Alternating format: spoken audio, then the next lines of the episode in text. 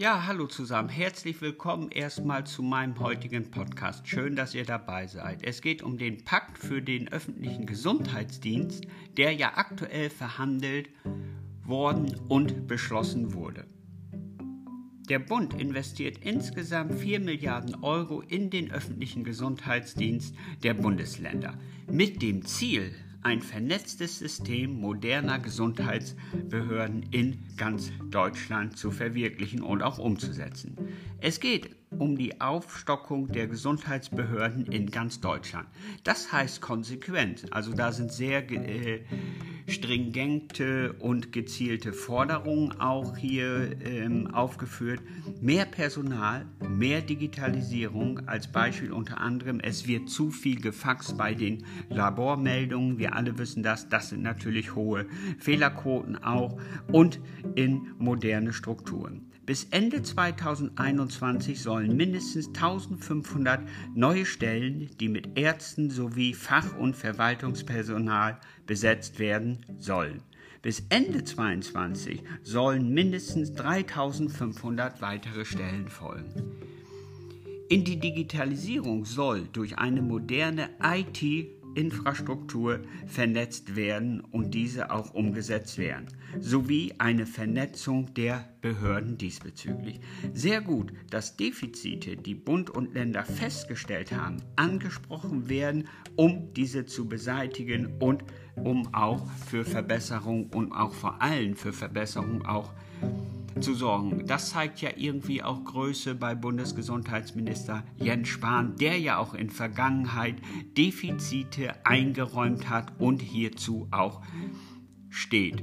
Es ist natürlich auch so, dass ähm, eine hohe äh, Flexibilität in der Bewältigung der Corona-Krise und auch bei der Umsetzung und auch bei der Entwicklung der Maßnahmen durch zum Beispiel auch den Krisenstab natürlich auch ein hohes Maß an Flexibilität gefordert ist.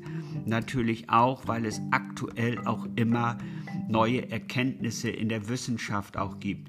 Zum Beispiel waren die Erkenntnisse vor ähm, sechs Monaten im Februar anders als die heutige ähm, als die heutigen Erkenntnisse sind. Und da liegt es eigentlich auf der Hand, dass diese auch immer angepasst wird. Und das gibt die Bundesregierung vor. Das ist auch richtig so. Es ist viel Arbeit in den Gesundheitsämtern, so hat es Jens Spahn gesagt, herauszufinden, mit welchen Mitmenschen eine infizierte Person in den letzten 14 Tagen ein Kontakt, in Kontakt gekommen ist. Es wurden von der Bundesregierung einige Sofortmaßnahmen eingeleitet und umgesetzt auch. Zum Beispiel für die Nachverfolgung von Kontaktpersonen wurden auch Scouts, sogenannte Scouts eingesetzt. Es wurden auch, es wurde auch eine Kontaktstelle beim RKI eingerichtet für die Gesundheitsämter und Geld für ein schnell Programm wurde bereitgestellt. Es, haben, es wurde aber auch ähm, festgestellt, dass die Sofortmaßnahmen bei weitem nicht ausreichen.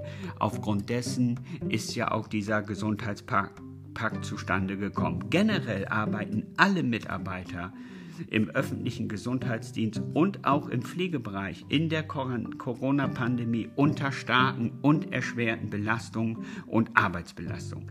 Denn gerade sie setzen die Hygienekonzepte um und setzen auch alles daran, Kontakte von Infizierten einzudämmen. Das verdient großen Respekt und auch große Anerkennung.